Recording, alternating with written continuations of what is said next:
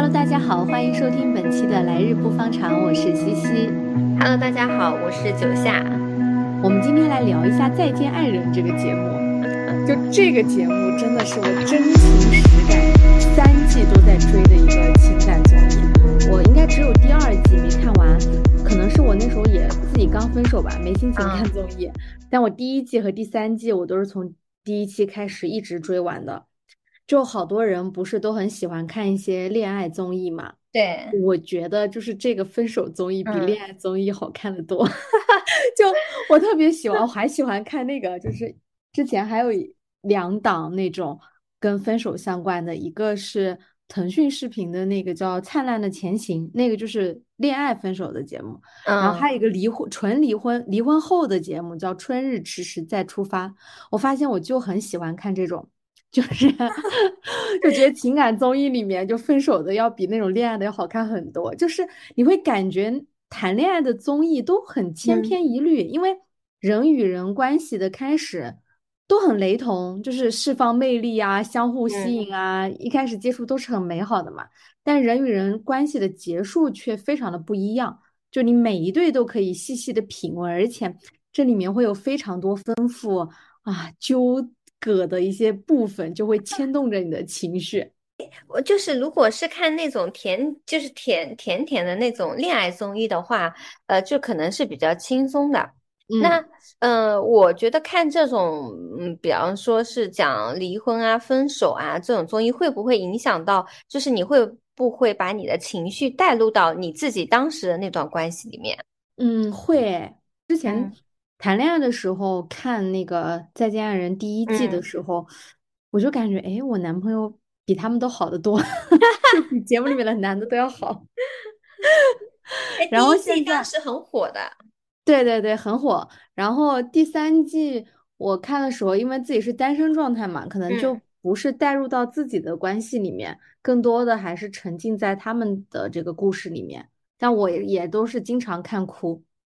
我第一次知道这个节目，就是因为它上了热搜，就嗯嗯刷到感觉好几个热搜啊，然嗯后就后来就稍微了，嗯，就是看了一点点。然后这个节目其实反映了我我看他请的一些人也是不同的情侣嘛，然嗯后也是反映了现现在很多现代人相处的一些问题。嗯，那我们嗯就这一期就聊聊聊这个节目，然后聊聊分个手怎么这么难。就是因为那个《再见爱人三》，我是完整的追完了嘛。嗯然嗯后九夏，你应该是看了前面几期是吧？嗯、呃对，我看了一点点，因为我有个困惑，就是我看嗯这些看这个节目的时候，嗯、我是我的情绪会因为他他节目的情绪，所以会感染到我。然后我看完的时候，我每次就是看完这种比较，呃，就是负能量比较多的这种节目的话，我自己就会有也会产生一些负能量。你觉得这个负能量是哪方面啊？嗯，比比方说，我当时是看了很早的，他们刚开始进入这个呃团队，然后他们在新疆的一个地方搭帐篷，嗯我嗯，不知道你还记不记得，就是应该是很很前面的。然后对对，呃，有一对是诗情诗情吗？叫诗嗯情，他们那一对在那晴对王诗晴他们那一对在那个搭帐篷。然后其实我感觉这个节目其实很大一部分有些时候是比较就他们哭啊，或者是有一些情绪的一个发泄，就会。我会吸收这些负能量，然后，呃，看完看完以后会觉得，嗯，就感觉整个人会比较沉。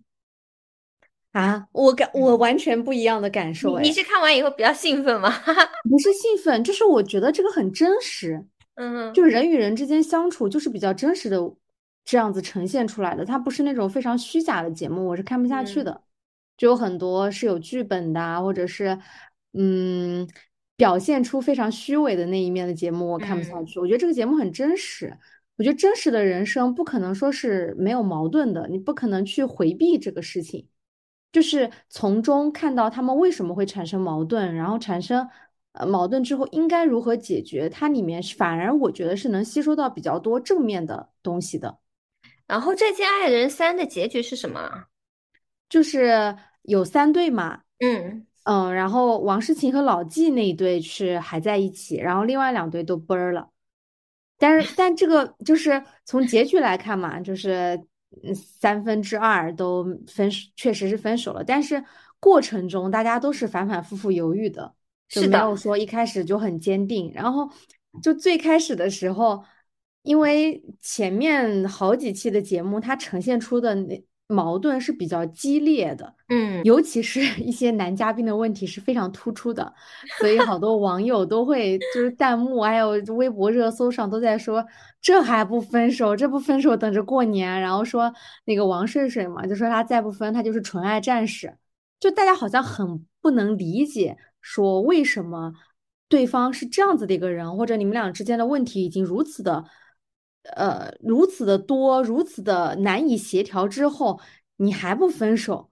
但我自己就感觉我很能理解这样子的一个情况，因为嗯，感情这个事情它就是非常的复杂的，就是你到最后就会发现人与人之间的关系就是这样的，唉，就是很无力，就两个人互相爱着对方，但是确实有些东西又很难解决，然后有些情绪你可能面对其他人的时候，嗯你你是另外一种状态，但是你在面对你。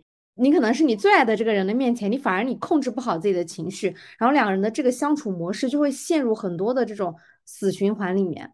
我看完睡睡他们那一对是嗯从校园里走出来的，对吧？嗯然后呃我也看过他们的一些呃以前在校园的时候的一些照照片，然后王朔之前是追那个王睡睡，追到以后有可能嗯，然后两个人就嗯结婚。一起过日子，我觉得过日子的话，就是柴米油盐酱醋茶会比较多一点。然后晚晚上都是说为什么 王睡睡这样还不分手？我当时第呃第一感觉也是这样子的。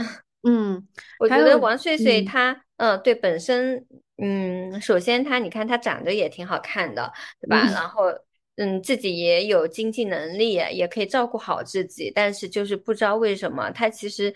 我看了前面的片段，是他一直觉得其实对呃王朔是有非常大的不满的，但是他的不满，嗯，张硕张张张硕有很已经让他，夫随妻姓了。就做什么事情王睡睡好像都不太满意。你觉得你理解的那个点是哪什么呢？就是因为我看你，我我觉得你其实是一个。呃，就是根据之前的情感上面来说，可呃分的还是比较快的，就是啊嗯，你我记得不是你之前事啊？你现在在北京的时候啊，还是哪里的？就是有一个哦就比较纠缠的，那个但是你就很果断的就分开了吗？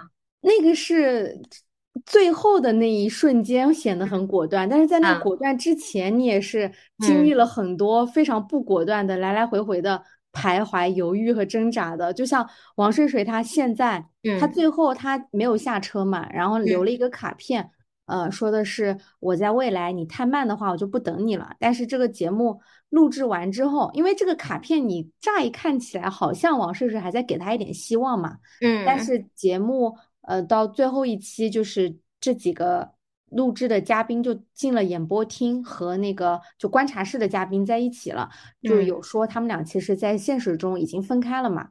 就当时哦看的嗯王睡睡也是非常果断，他就直接搬出去了。我我觉得呃你最嗯后的那一个果断，一定是你前面有过很多的挣扎，然后你在某一刻果断。如果你说断就断，其实挺可怕的。是的，哪怕这个人有特别大的问题，你也不太可能说是这么长时间的感情。我觉得作为人来讲是很难的，就你比较重感情的话，是很难做到这一点的。开始一段关系很不容易，然后离开一段关系的话，其实更不容易。对，就是那个节目当时就说嘛，就谁在一起是为了分开啊？那个话啊，当时让我对对对，哭的。是的，没有人在一起的时候就想着我们是要分开的，所嗯，以大家肯定都是希望能好好经营这段关系的。嗯是的，是的，嗯，俗话也说嘛，守住江山难，其实是差不多是这样一个道理。呃，世间的一切事物其实都是呃相争的一个过程。那如嗯。何保持相减是其实是需要付出很多很多努力的。对，那为什么分手会这么难呢？九夏，你觉得你的分手难吗？我觉得分手挺难的，真的挺难的。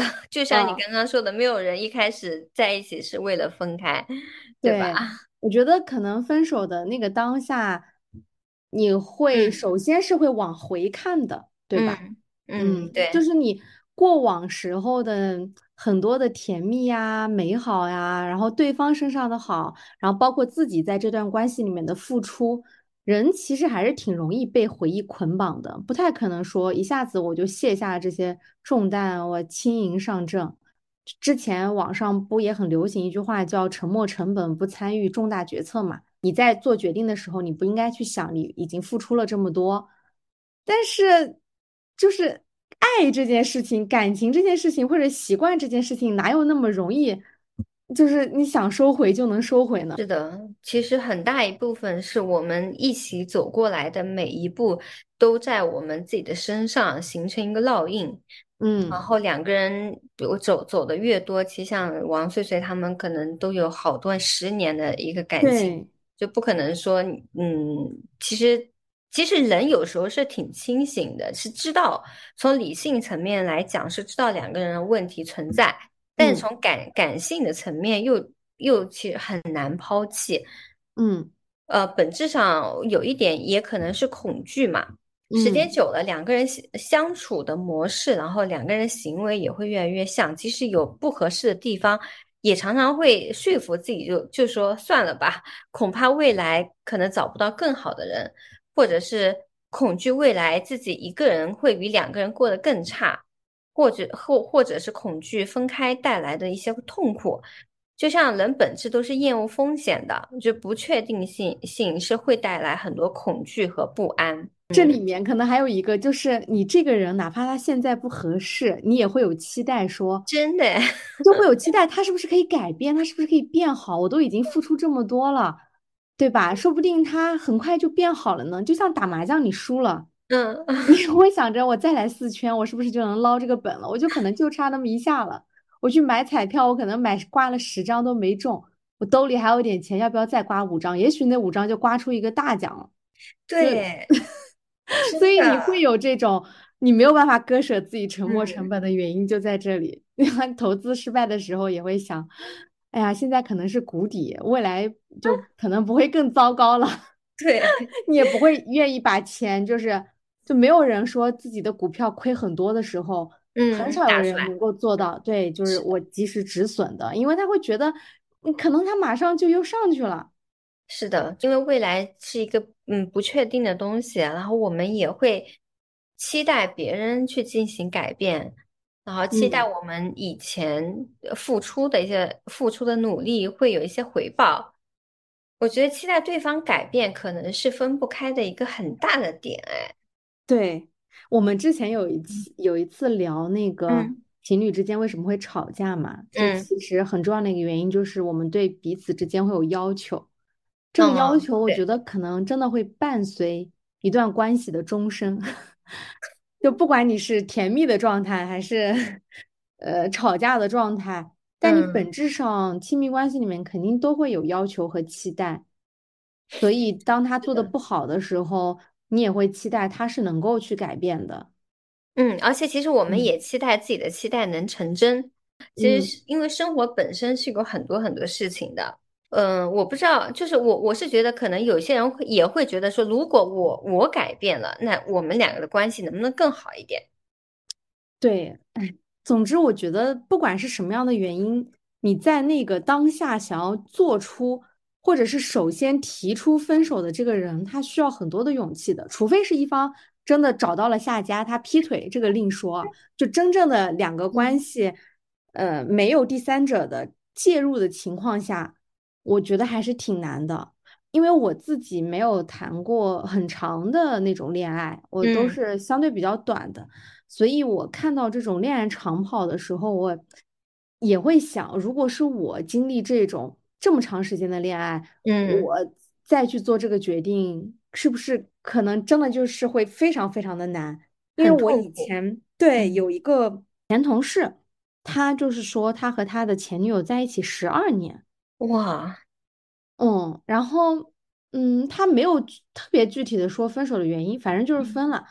然后分了之后，他中间也就是快速的 dating 了很多人，嗯，然后他都觉得做啥都没有意思，因为你说他们在一起十二年，就是国内的基本上所有的城市他们都在一起去过了，然后情侣之间能够互动的那些事情，或者是啊一些情话也好啊，一些小浪漫、小惊喜也好，他觉得都做过了。嗯。可能这段关系已经结束了，他都没有办法完全从这个中间抽离下来。就像你刚才说的，这个人在你生活中留下的这个印记太深了。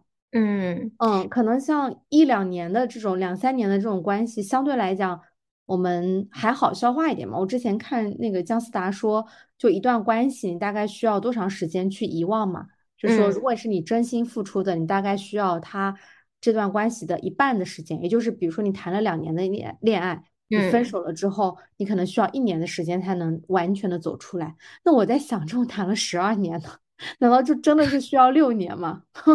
就可能我很难想象这种恋爱长跑之后，因为这个节目里面像《再见爱人三》的这三对都是在一起时间非常长，都是十年往上。对，所以我觉得我非常能够理解这一点，就是可能对于我来讲，谈个一年 让我分手，我都会。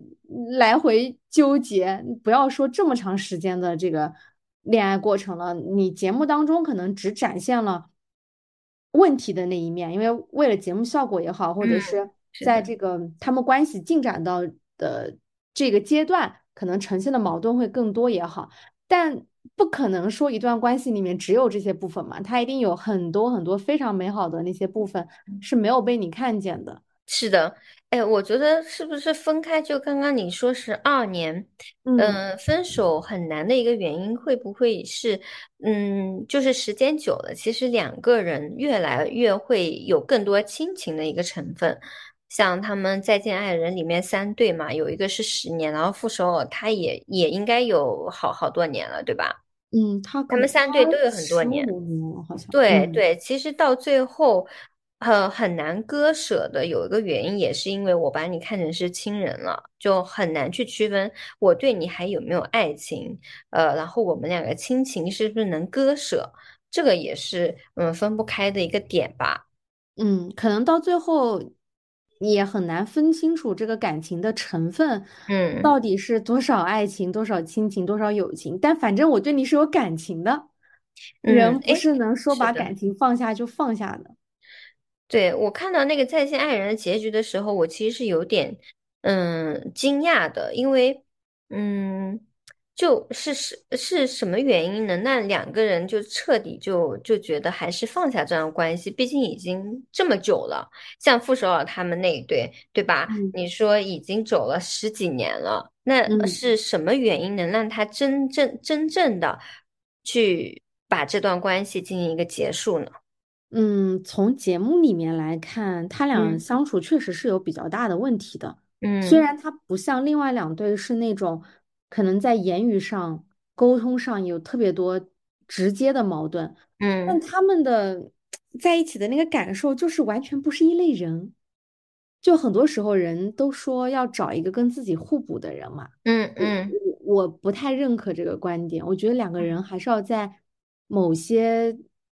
比较核心的事情上得是一类人才行，嗯，就很明显，我觉得傅首尔和我的性格就很像，我们 是那种，嗯，情绪会非常浓烈的那种人。可能我看到这个地方很好看，我就会大声啊，真好看，宝贝，这真美。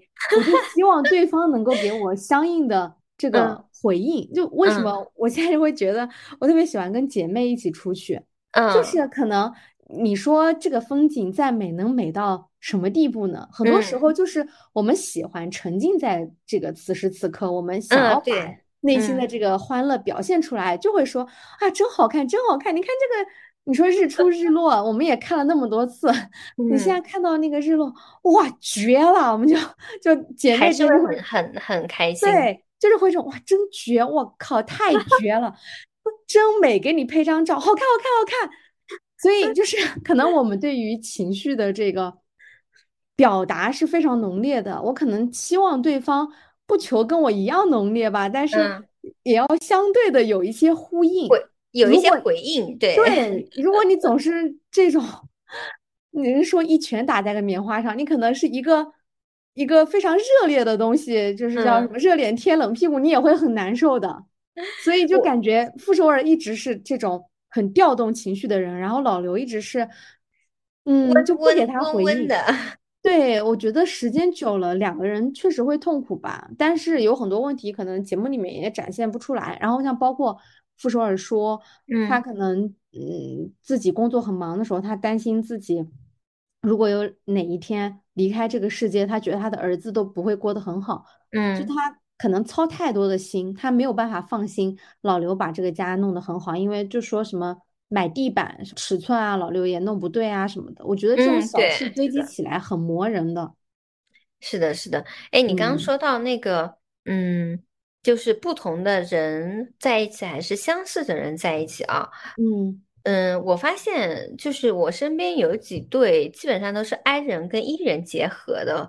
嗯。好多，嗯，就光看这个字面的这个人格的标签，它可能定义不了什么，还是要回到真实的生活的相处里面。我觉得，如果是一个义成傅首尔那样，一个哀城老刘那样，可能就真的挺困难的。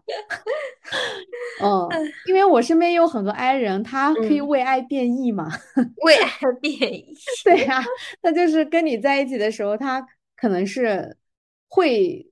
向你靠近一点点，然后艺人可能也向这个 I 人靠近一点点，两个人是有这样的，对他底色得是有一些比较共通的地方，然后可以允许性格上有一些不同，不可能说两个人完全一样嘛。嗯，这让我想起一个，嗯，我我有个朋友，然后他是很很 E 的一个人，嗯，然后他跟我讲，她的男朋友是很 I 的，就他们俩一起去那个，呃。呃，酒吧里面，然后有乐队在那里唱歌，然后我这个朋友他是呃艺人嘛，他就会站起来，然后在那里蹦迪，你知道吗？然后他他那个男朋友就会拉一下他的衣角，就拉一下他衣角。所以我觉得，就是如果两个人合不合适，是嗯，比方呃，就我这个朋友能不能理解他这种行为？就比方他觉得他这种行为，他能理解并觉得他很可爱，那那就是两个人应该是 OK 的。但是万一他觉得啊。他会觉得，嗯，这个男生怎么这么不活泼？就是如果是有一些负面的想法的话，我觉得可能两个人就不太合适。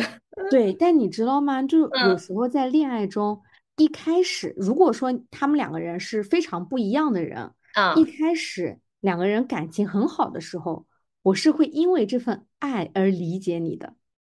但时间长了，这个爱变淡了之后，如果我们本质上还是不是一类人。我可能就没有那么理解你了。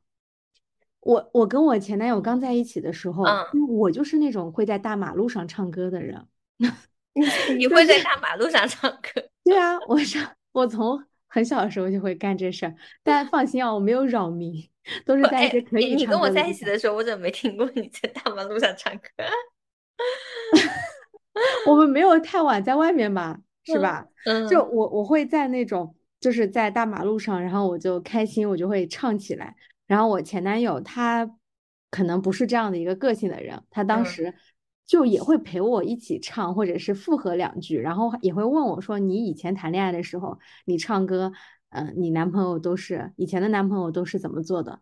嗯，我说：“哦，他们也就陪我一起疯，就是看着我疯。”嗯，然后我前男友就说：“哦，他们只是看着你疯，而我是陪你一起疯。”就他特别理解我，对不对？那个时候特别理解我。然后你男朋友真的是一个是，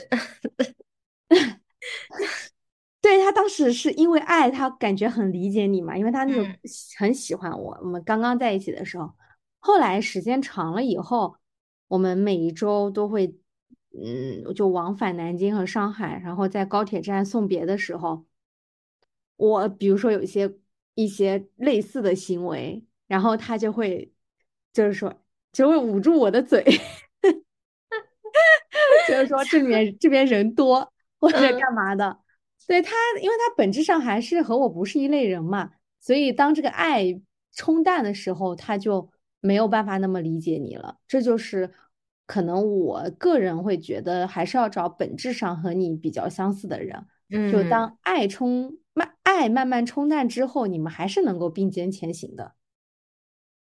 嗯，是的，所以我觉得是应该是就是找本质上，当你们两个是单独的自己的时候，你们的匹配度就不是说我喜欢你的时候，那我肯定会觉得你什么都好。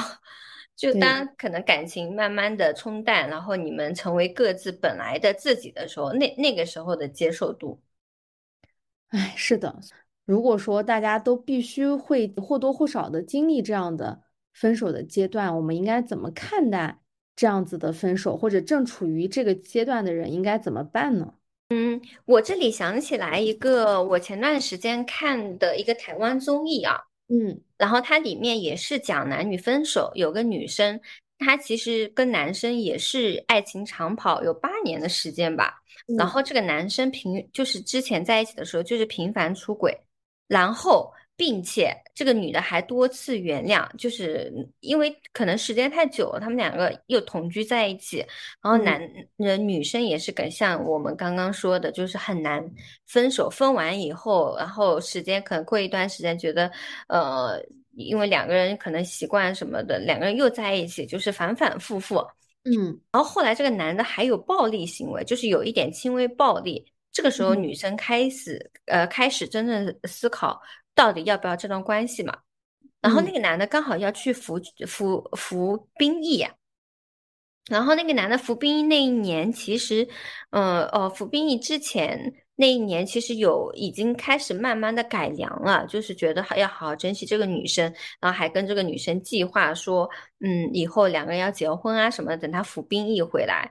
然后那个男的不是去去服兵役以后嘛，呃，前前两个星期他们是也是每天通话的，然后到了第三个星期，这个女的就直接消失了，就是嗯，直接就跟那个嗯男的就直接就断联掉，然后女生就嗯从他们家里面搬出来，搬出来，然后自己开始过自己的新生活。然后当时所有的嘉宾都很惊讶，他说：“为什么你可以这么决绝？”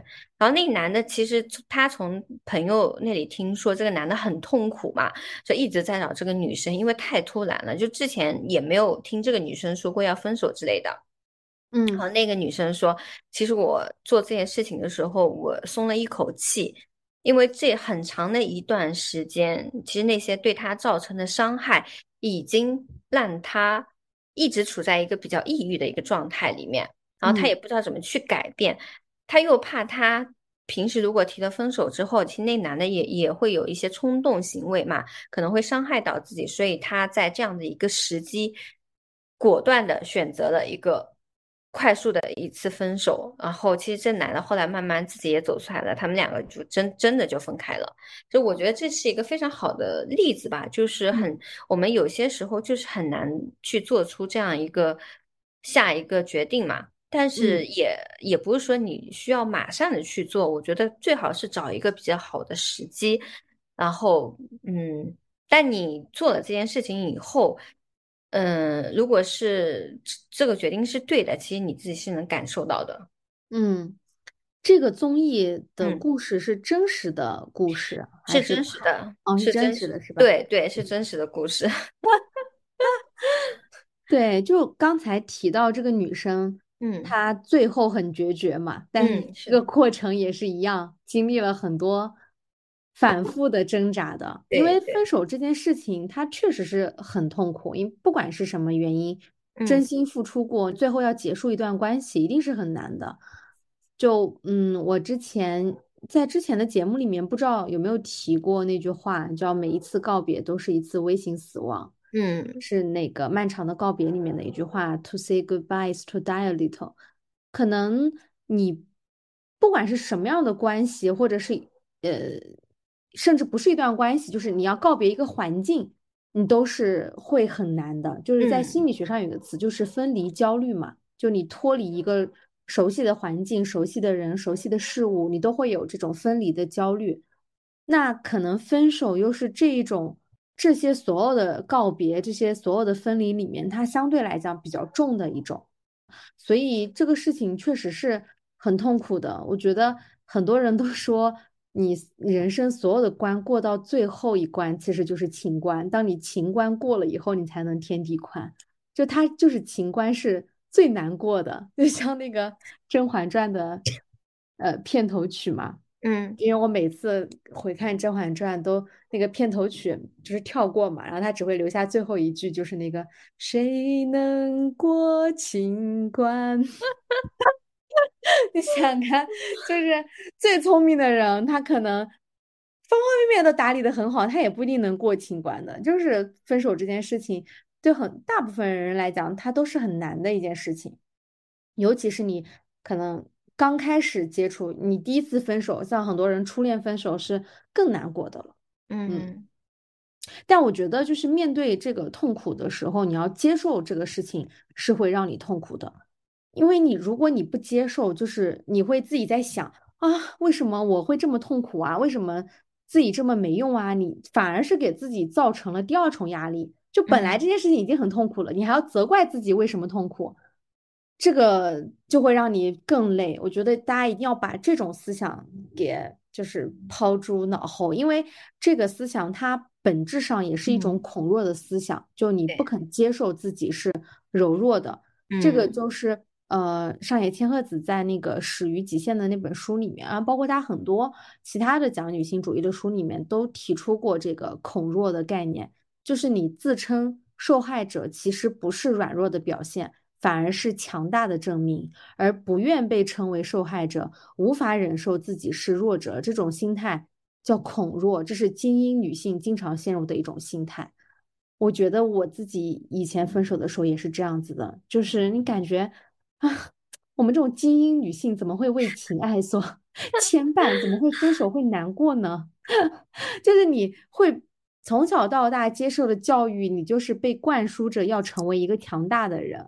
就你这点可能也没有什么不对，但是问题就在于，就每个人都会有软弱的部分嘛，也不是每个人都有能力或者有幸运去成为一个强者。这种软弱的部分，它不应该是被彻底忽视的，甚至是就是不能被谅解的。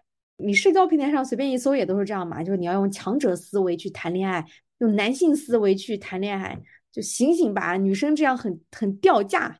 什么有啥放不下的，放不下的，分个手还难过，是你能力太差，就就好像这种对，就是不管面对什么事情，一个成年人他都应该做到，我杀伐决断，我才是对的、酷的、更被接受的，甚至是更符合高阶的这个价值体系的。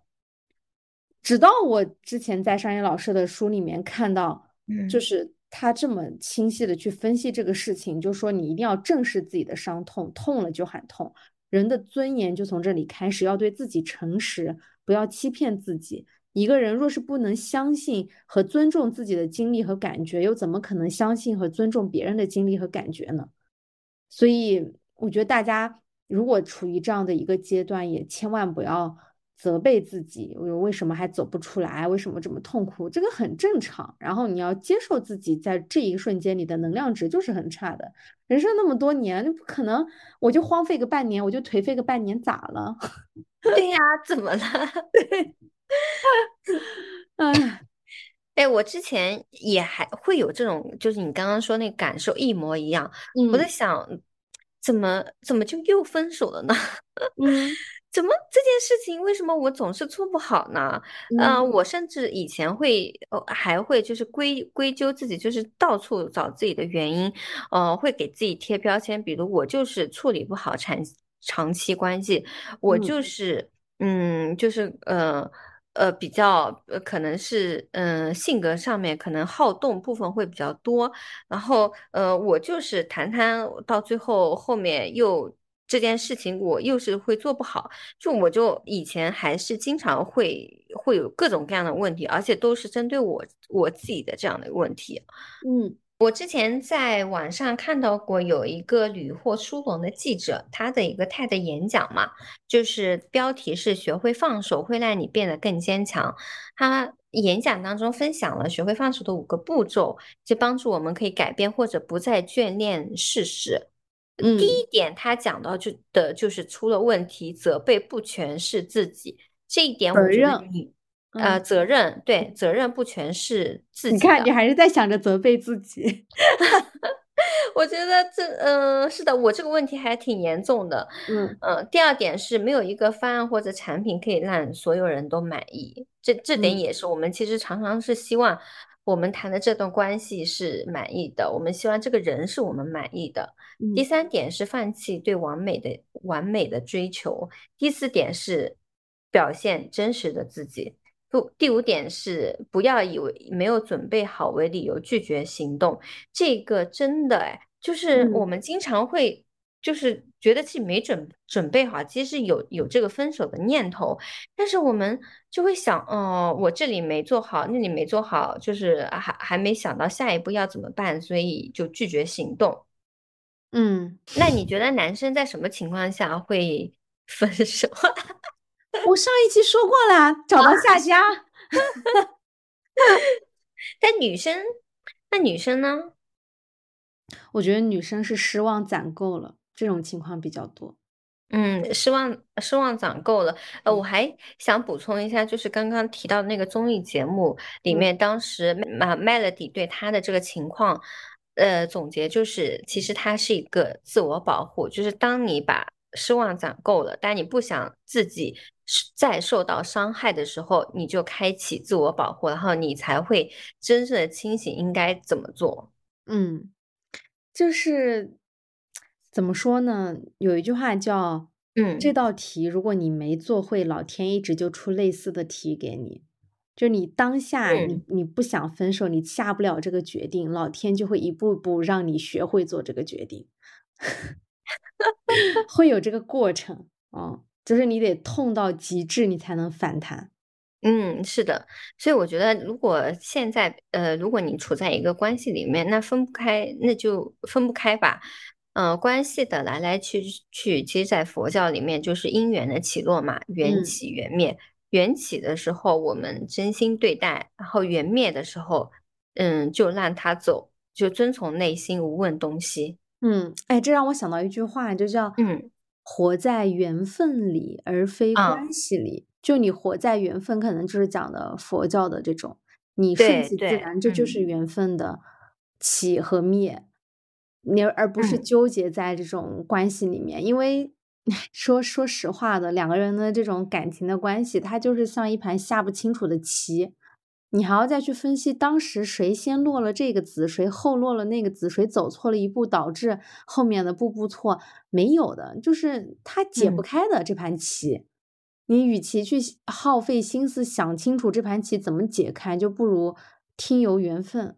有的时候信信信命也挺好的，就是万般皆是命，半点不由人。嗯是的，哎，我想起来，我以嗯前就是呃呃，就比方说分手沉浸在痛苦中，怎么都走不出来的时候，我当时还去搜怎么样能走出来这个分手嘛。嗯然后我想，我印象很深的是有一张图片，它上面是一只手拽着一个绳子，我不知道你有没有看到过啊。嗯然后你可以想象，你小时候拔河的时候，对方有一一股力在拉，然后你的绳子一直是被拉过去的。嗯如果你一直呃不放手，那你的手，嗯那你那你的手就会越来越痛，然后越来越嗯会出血嗯啊！你要想象，他教我就你要想象，你把手放开，放开以后，你就不会有让自己让就让嗯那个绳它自己走，那你的手受伤的手也会慢慢的愈合。嗯，哎，这也是长痛和短痛吧。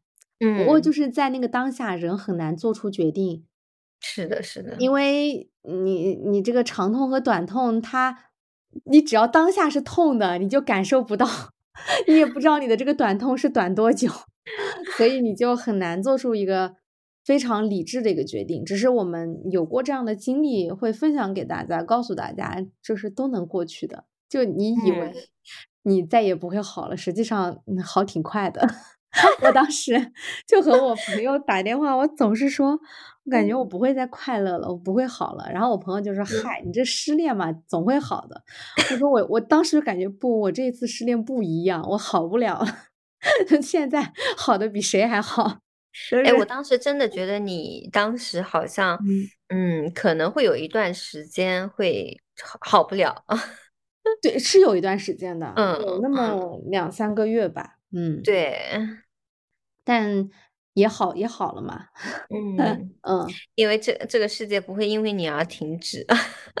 我觉得更重要的是你自己的世界不会因为那个人而停止，嗯，嗯，就是分手可能就是大部分人成长的必修课吧，嗯，告别一段关系、一个人、一一段过往，也许都很难，但是也不用害怕，就都会过去的。嗯，都会过去的。好的，那我们今天给大家就是围绕《再见爱人》的节目聊一聊分手为什么这么难的话题，但是更重要的是让大家学会释然吧。嗯，这个事情就是很难，但是没关系的，我们都会经历，然后也都会过去。嗯，如果有朋友处在这个阶段当中，那也不要害怕。这期节目就先到这里了，希望大家多多订阅关注，那我们下期再见啦，拜拜拜。